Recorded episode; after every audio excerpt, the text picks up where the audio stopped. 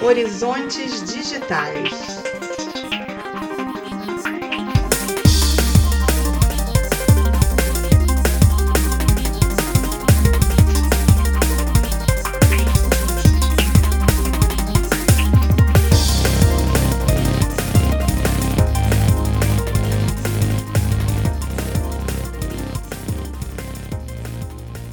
Olá, bom dia, boa tarde, boa noite. Este é o episódio número 17 do podcast Horizontes Digitais, organizado pelo campus São João de Meriti do Instituto Federal do Rio de Janeiro. Nós procuramos trazer sempre discussões interessantes relacionadas ao universo das tecnologias, analisando seus impactos na vida das pessoas e na sociedade como um todo.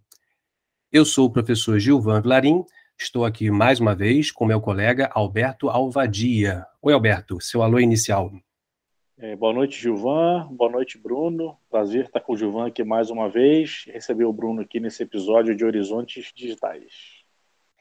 Isso aí, pessoal. Hoje, então, como o Alberto já adiantou, nós temos um convidado. Nós vamos conversar um pouco sobre a inteligência artificial, ou IA, que é uma das áreas de estudo na ciência da computação e que com certeza tem trazido diversas discussões de natureza humana, natureza social.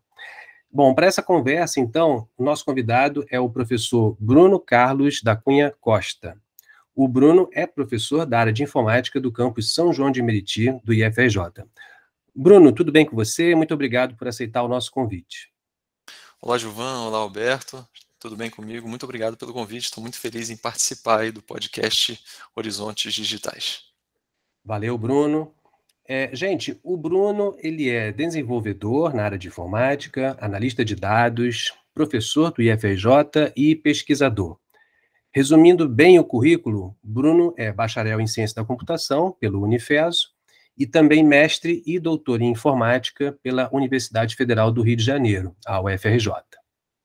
É, nós combinamos, pessoal, que em função de muitas discussões sobre esse assunto, a gente vai dividir essa conversa em duas partes. Hoje a gente está fazendo a parte 1 e no próximo episódio do podcast nós continuamos com o Bruno na parte 2. É, Bruno, para começar, é, a gente está acompanhando que a, a sociedade atualmente ela está meio acostumada a ver coisas sobre inteligência artificial nos jornais, em filmes, na ficção científica, reportagens no rádio.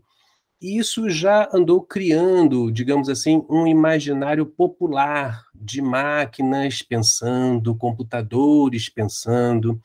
Então, é, você podia fazer com a gente um panorama, levantar um histórico de como foi a evolução do que se chama hoje em dia de inteligência artificial conceituar um pouco a inteligência artificial dentro da área de computação?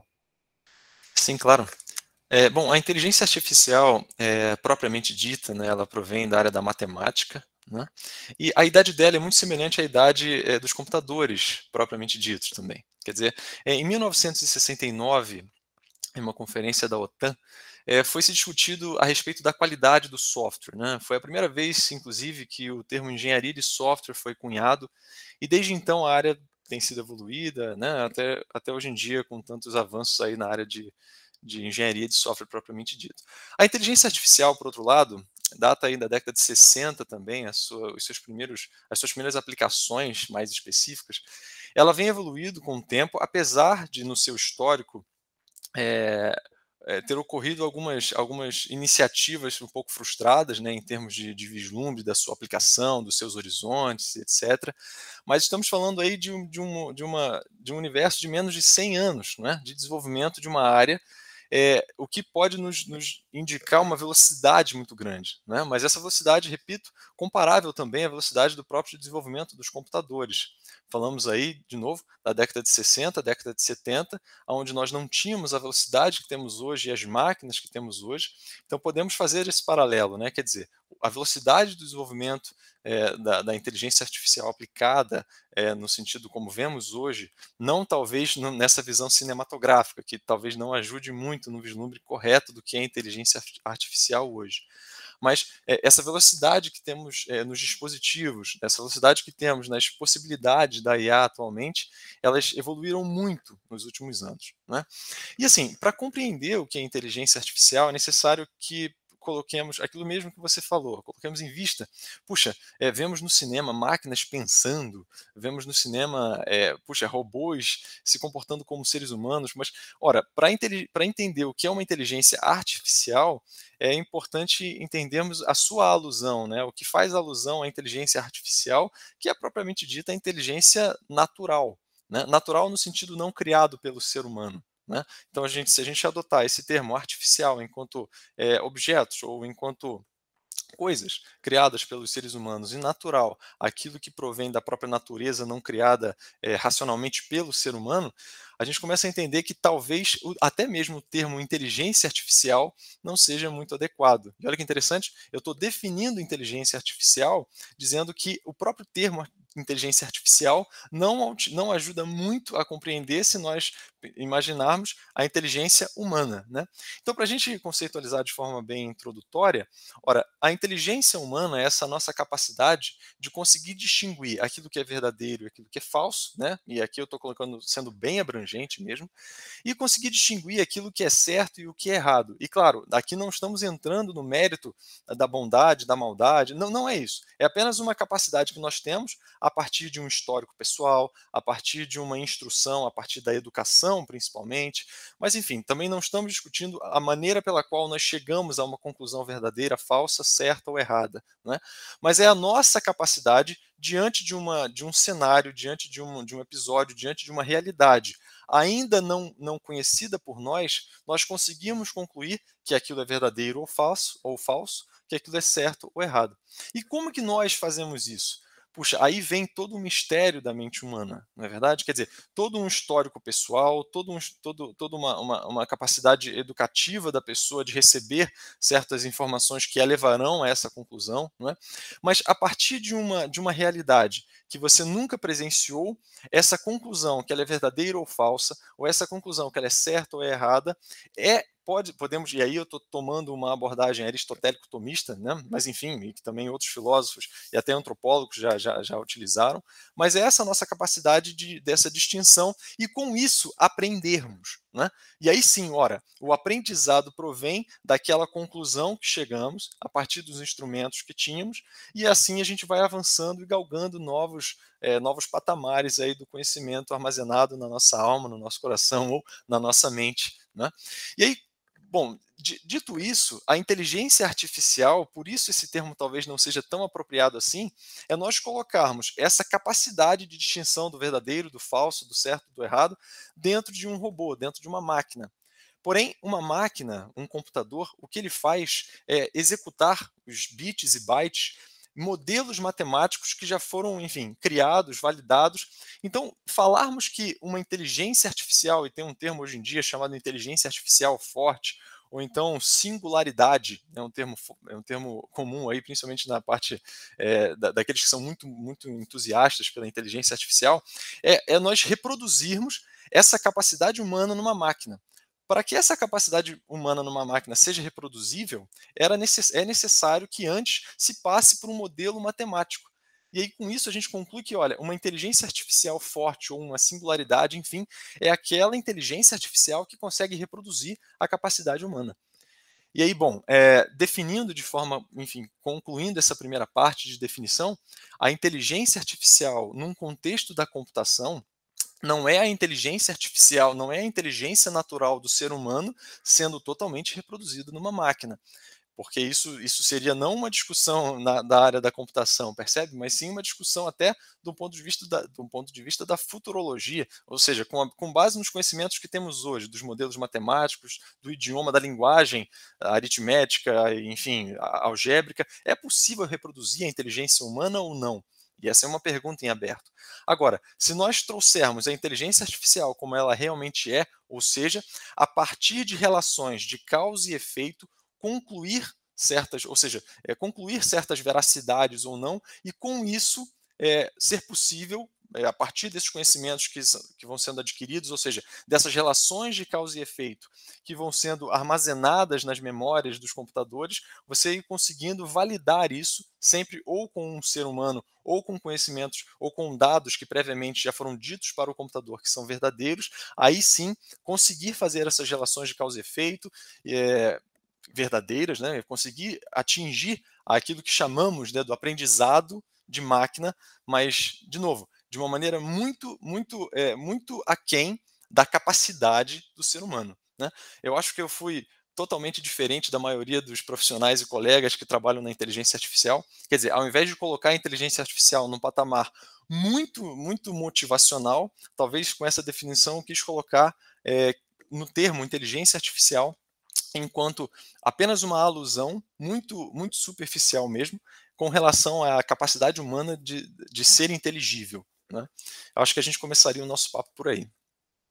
Muito bem, e acho bem legal a sua fala, Bruno, até porque é, você está meio que desmistificando, principalmente para a sociedade, para o público mais leigo, o que a sociedade normalmente vê como inteligência artificial fora da área da computação, né? A gente usou ainda agora aí os exemplos assim da ficção científica, do cinema e até pela sua fala e pelo que eu tenho percebido também, né? Eu, eu não eu sou da área de informática, mas não sou da área de inteligência artificial.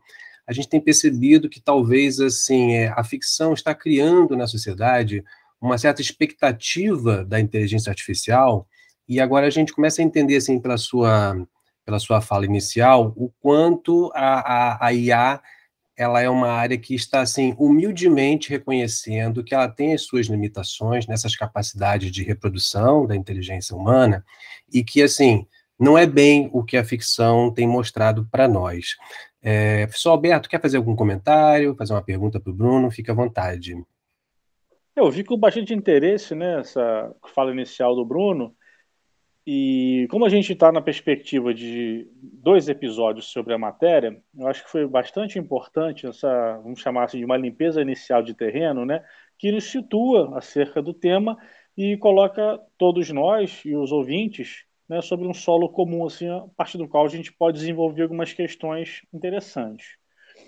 O que eu teria para colocar para o Bruno, inicialmente, seria, né, como sociólogo, né, é, eu sempre penso na utilização da tecnologia nos mundos, no mundo do trabalho. Isso quer dizer, a repercussão da tecnologia nas relações sociais. E sobre o trabalho em especial, né, por um lado, no trabalho entendido como uma expressão dos seres humanos, né, ou seja, das nossas aptidões, nossos talentos, nossos interesses, né, na criação de coisas, né, na realização de projetos e, por outro lado, o trabalho numa mera execução né, de tarefas para garantir a subsistência, né, ou seja, realização de um trabalho, aluguel de força do trabalho por um certo período, em troca de um salário para garantir a subsistência material. Então, dadas essas duas possibilidades de pensar o trabalho, né, eu queria ouvir do Bruno, do ponto de vista dele e do que ele tem pesquisado, do que ele tem estudado, quais seriam as potencialidades, os riscos e os limites disso que eu vou chamar de ferramenta, que eu não sei se o nome é mais apropriado, o Bruno fica à vontade para comentar, para o trabalho humano. Será que a inteligência artificial, né, um gancho inicial, ela vai substituir o trabalho humano ou ela vai substituir determinados setores né, do trabalho humano, determinados grupos de trabalhadores? Obrigado pela pergunta, Alberto. Eu acho que é muito pertinente é, essa reflexão né, acerca da inteligência artificial enquanto substituto do trabalho humano. Então, é, continuando aquilo que eu falava, bom, em primeiro lugar, a inteligência artificial, ela não é uma, uma, uma reprodução direta da inteligência humana, né? Então, a partir disso, a gente já pode começar a conversa que não, a inteligência artificial não tem uma substituição da inteligência humana, o que pode abrir como uma consequência para o trabalho humano. No primeiro momento, a inteligência artificial por si só não substitui o trabalho humano, repito, porque a inteligência artificial é algo muito aquém da inteligência humana. Né? Mas sim, ela traz muitíssimas possibilidades e muitíssimas é, vislumbres daquilo que hoje talvez não seja possível por limitações técnicas, tecnológicas. Né?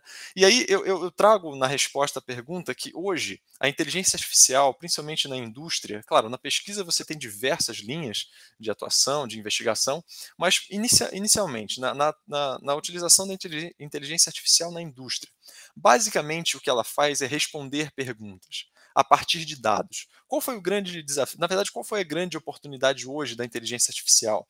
É que hoje nós temos dados disponíveis. A produção dos dados, o armazenamento dos dados digitais permite aquilo que a gente aquilo que chamamos, né, do, do que eu falei inicialmente, do machine learning, ou que seja é uma, uma tradução direta, aprendizado de máquina, que é um termo mais apropriado que aquilo que os computadores fazem hoje. Esse aprendizado, esse, esse conhecimento da relação de causa e efeito a partir de inúmeros testes daquilo que, daquela determinada situação ou contexto inicialmente analisado. Então, repito, o que hoje a inteligência artificial faz na indústria é responder perguntas de três tipos: descritivas, prescritivas e preditivas.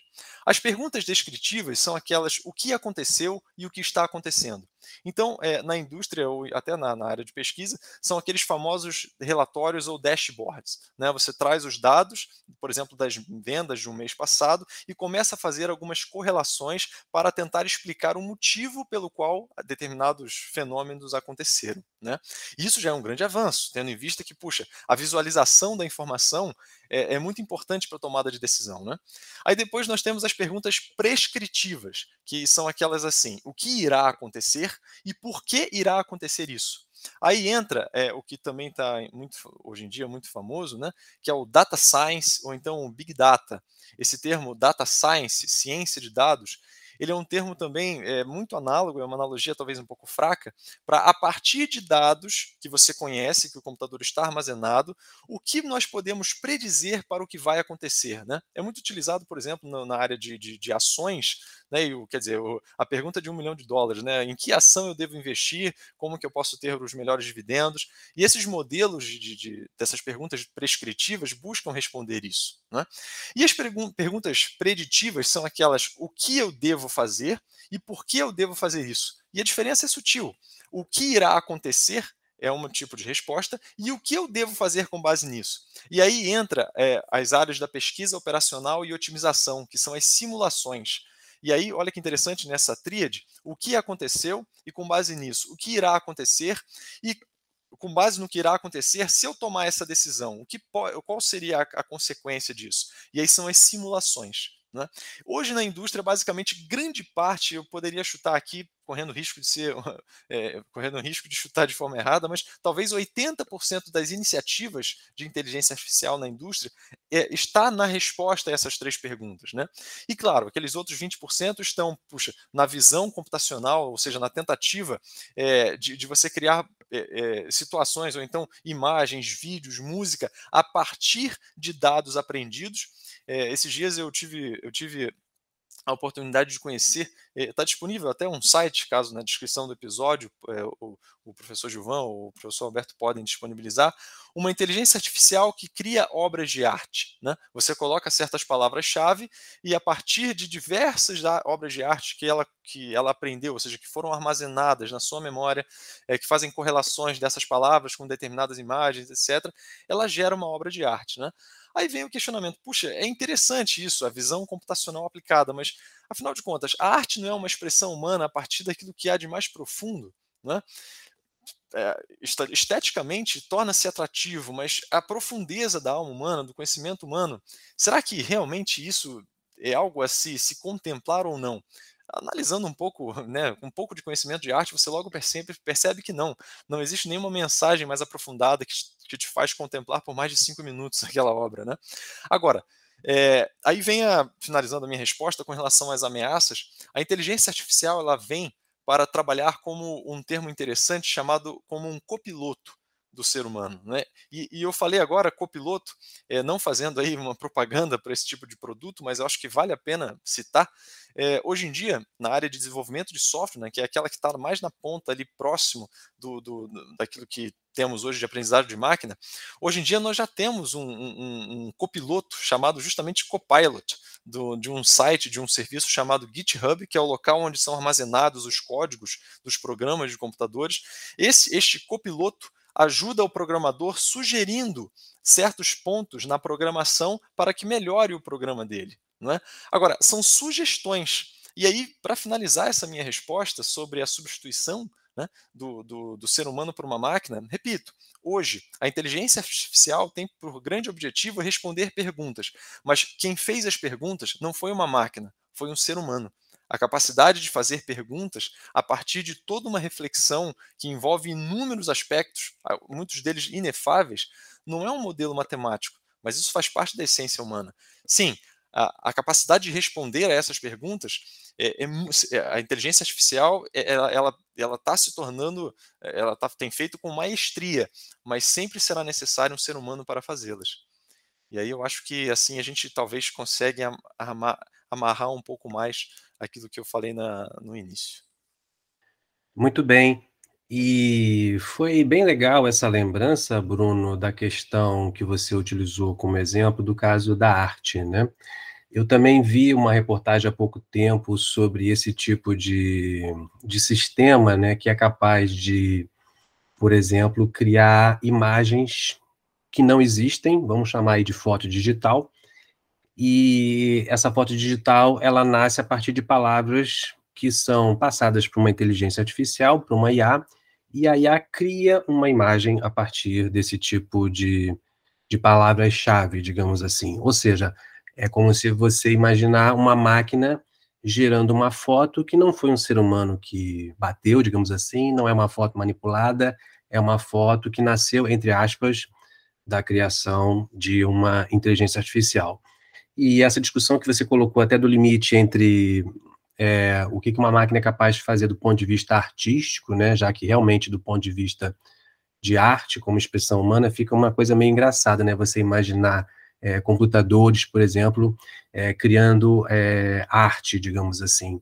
Eu, há pouco tempo atrás, estive numa exposição é, artística que envolvia tecnologia e havia um artista, né, é, envolvido tanto em arte quanto tecnologia, e ele criou um artefato que era capaz de, por exemplo, com uma câmera de computador, captar a imagem de uma pessoa e aí um computador, a partir de um, de um software com alguma inteligência artificial, esse software era capaz de criar, digamos assim, uma gravura de você, digamos assim. Então é como se você ficasse na frente de um pintor e um pintor pintasse uma, fizesse lá uma pintura sua, né, com o seu traço, com o seu jeito de, de pincelar, só que aí no caso é uma máquina que está fazendo isso, né? Então isso gera umas discussões do ponto de vista social e humano muito interessantes. É, a gente já está caminhando para o final do episódio, mas, professor Alberto, o senhor quer fazer algum comentário final? Fique à vontade. É, não, achei interessante essa, realmente essa explanação do professor Bruno, e acho que cabe a gente, né, ou seja, aceitar esse desafio, né? É, admitir a realidade que representa o desenvolvimento científico e refletir acerca das potencialidades e dos dobramentos objetivos que ela vai ter na vida humana né? Ou seja, é, a gente sempre conversa aqui no podcast, né, Gilvan, em diferentes episódios, sobre a inexorabilidade da tecnologia, né? E essa palavra assim complicada, né, mais longa, ou seja, da inevitabilidade do desenvolvimento, da criação, da curiosidade humana. E a inteligência artificial, né, como outras vertentes do, do desenvolvimento tecnológico humano, né, está presente nas nossas vidas. E cabe-nos né, pensar de que forma ela pode potencializar as capacidades humanas, né, seja no mundo do trabalho, que foi o tema aqui da pergunta, mas nas múltiplas dimensões que compõem a nossa existência, né, de modo que ela possa contribuir né, para que as suas descobertas, né, os seus ganhos, as inovações que ela promove possam alcançar né, os mais largos espaços da vida humana e contribuam né, para potencializar desenvolvimento, para potencializar conforto, né, para que a gente possa, enquanto sociedade, né, reconhecer né, a validade e ter presente nas nossas vidas da melhor forma possível. É, ok. Então, é, Bruno, a gente está terminando essa parte 1 do episódio. Vou te passar a palavra só para você fazer algum comentário final, mas a gente vai se ver de novo na parte 2. Fique à vontade. Obrigado, Gilvan. Então, como um comentário final, fica justamente essa reflexão é? Quer dizer, a, a, definição, a conceitualização de inteligência artificial, o que é inteligência artificial, as suas áreas de pesquisa, isso, quer dizer, numa pesquisa rápida lá no Google, né, lá no Wikipedia, nós temos. Mas eu acho que o que, o que é importante num episódio, num programa como esse, Horizontes Digitais, é realmente colocarmos o horizonte, o horizonte de consciência daquele determinado termo, daquele determinado assunto. E no, como foi muito bem lembrado pelo professor Alberto, com relação à, à interação, ou seja, a união da inteligência artificial, a sua abordagem dentro da realidade humana do trabalho, né? Puxa vida, é, com base naquilo que discutimos, quais seriam os horizontes da inteligência artificial nas diversas áreas, né? Ou como, que perguntas nós poderíamos fazer, tendo consciência que um determinado computador poderia nos ajudar a responder?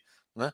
Eu acho que isso é algo interessante a ser pensado e quem sabe, e como confirmado, né, talvez um, um assunto para o nosso próximo episódio. Mais uma vez agradeço ao professor Gilvan, professor Alberto, e me coloco à disposição para, para conversarmos novamente. Ok, muito obrigado, Bruno. Então, pessoal, por hoje a conversa termina aqui, mas na parte 2 nós vamos então continuar essa discussão sobre inteligência artificial.